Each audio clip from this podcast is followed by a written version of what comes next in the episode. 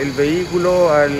parecer, al haber caído con velocidad hacia el mar y desde altura, aproximadamente 2 o 3 metros, estaba al interior del, agua del mar, por lo menos unos 10 metros hacia, adentro. Eso dificultó mucho eh, el rescate de la paciente, teniendo en cuenta que la paciente estaba inconsciente en ese momento y eh, había que subirlo por esta eh, plataforma, ¿no cierto?, de cemento que tiene en la costanera de nuestra ciudad.